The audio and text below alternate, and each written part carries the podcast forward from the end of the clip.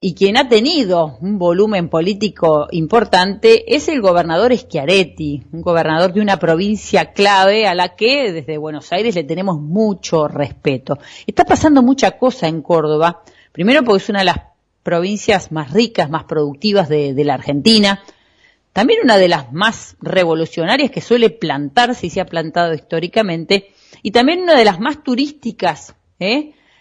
Y fue noticia días atrás por una especie de despegue económico, una especie de renacimiento eh, turístico. Así que estamos con el secretario de, Gobierno de Río Cuarto, ciudad cabecera de la zona sur de la, de la provincia, una ciudad clave allí en aquel territorio que les decía que comanda el gobernador Escaviati, y estamos con Camilo Vieira, secretario de Gobierno de ese distrito para que nos cuente cuál es la, situación. Laura Verán al aire, lo saluda. Vera, ¿cómo le va? ¿Qué tal, Laura? Un gusto. Muchas gracias. Igualmente, ¿cómo están los cordobeses estos días, eh? Son bravos. No, no, no, bueno, es el empuje, el empuje, este, esta zona es un sector muy productivo, eh, la verdad, bien lo mencionaba vos recién, eh, aquí es donde se genera, te diría, gran parte de la riqueza de nuestro país. Y, bueno, sí, eh, estamos intentando, nosotros eh, en estos días hemos desarrollado y hemos dado, eh, o hemos puesto, mejor dicho, la, piedra fundacional, un polo tecnológico, polo de desarrollo. Vos decías algo del turismo, nosotros nos interesa mucho lo que es el turismo no convencional, de eventos, de simposios y de congresos Vos fíjate que en distintos lugares del mundo, aquellos países que tienen recursos naturales importantes como el nuestro, ya sea desde la ganadería o la agricultura, como el petróleo en otros casos, derivan distintas eh, actividades, en algunos casos en la parte tecnológica, como es Vietnam, Singapur, Indochina, todos esos lugares, y otros eh, que van al turismo, ¿no? que es Emiratos Árabes, eh, Qatar, Dubái. Así que ese recurso, ese excedente que se genera aquí en virtud de la producción, te comento que, bueno, nuestra ciudad y nuestro departamento, Río Cuarto, eh, esta, esta cosecha que tuvimos este año, la verdad ha sido eh, muy importante, se han duplicado los rindes, y bueno, y en el sector sur, que habitualmente también sabe ser bueno, no ha sido tal porque un poco es aquí, en el sector norte, que es el sector núcleo, bueno, los rendimientos no han sido lo de todos los años, así que la verdad son buenas condiciones, eh, pero es excelente. Políticamente también es una ciudad importante, ¿no? De hecho estuvo el gobernador allí mismo por estas por estas horas visitándolos, bueno, seguramente también queriendo este asegurar la banca que va que va por ese lugar, fortaleciéndose políticamente, ¿no? Para los próximos dos años.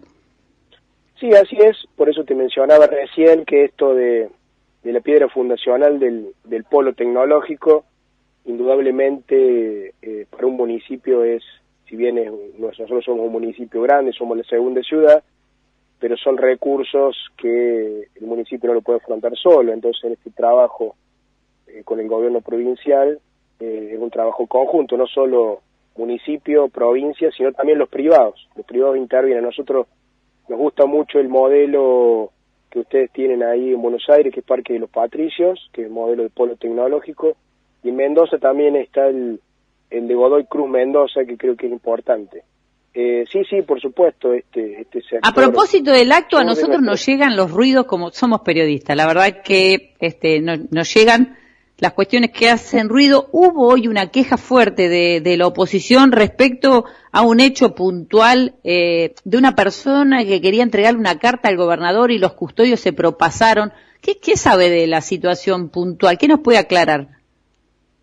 Mira, eso estuvo eh, manifestándolo públicamente el segundo jefe de, la policía y ellos en su momento ahí explicaron que el procedimiento que habitualmente se lleva adelante eh, cuando hay alguien que, que por ahí se excede en alguna palabra o en alguna cosa, ¿no? Pero, pero bueno, por ahí quizás eso es más preguntarle a la, a la fuerza de seguridad que son, que son las que han estado ahí eh, en esta tarea, ¿no?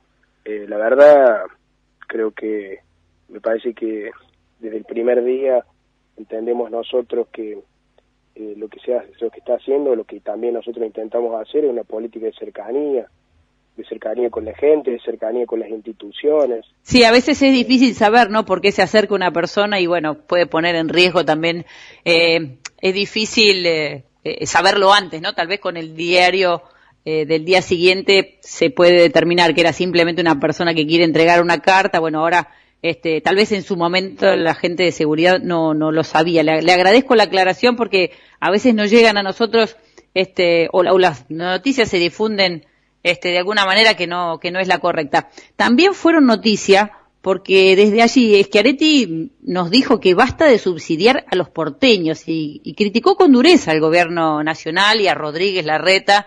Este, dijo que no quiere más que le metan la mano en los bolsillos a, los cordobeses. ¿Cómo interpretó usted estas palabras?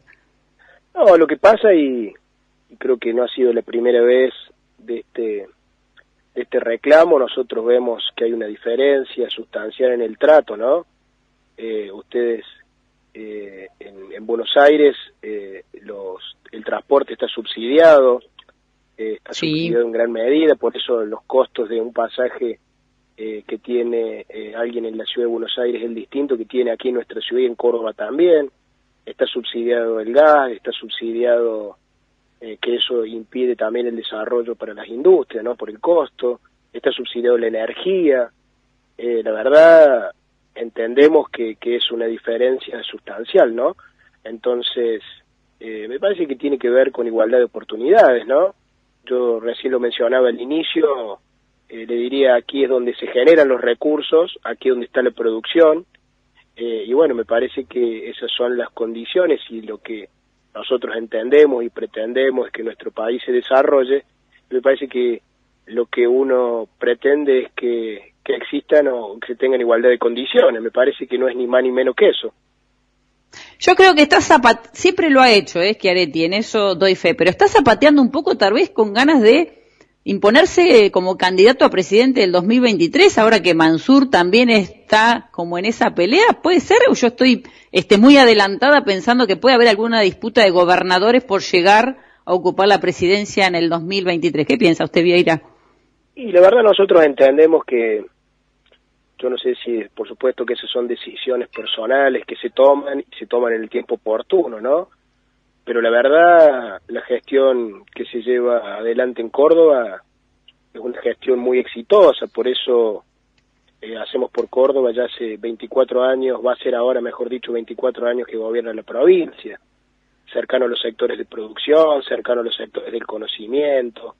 Eh, la verdad nosotros entendemos que, que eh, podría ser un buen candidato y por supuesto también entendemos, vos recién lo mencionabas recién, que eh, eh, son necesarios estos proyectos, eh, te diría, nacionales, que convoquen a, todos, ¿no? Que todos sean parte de la toma de decisiones, porque un país creemos que se construye de esa forma, todos sentados en la mesa. Nosotros siempre como municipio nos toca, somos el último eslabón, y nosotros aquí desde el eslabón más chico intentamos hacerlo, nosotros aquí en nuestra ciudad tenemos un Consejo Económico y Social donde están todas las entidades sentadas, entidades que indudablemente seguramente bueno parece que lo va a proponer el presidente. De hecho lo está lo está anunciando. Así que veremos si esto se puede concretar se puede lograr porque en el fondo parece que yo no hay nadie que entreviste aquí que no que no señale la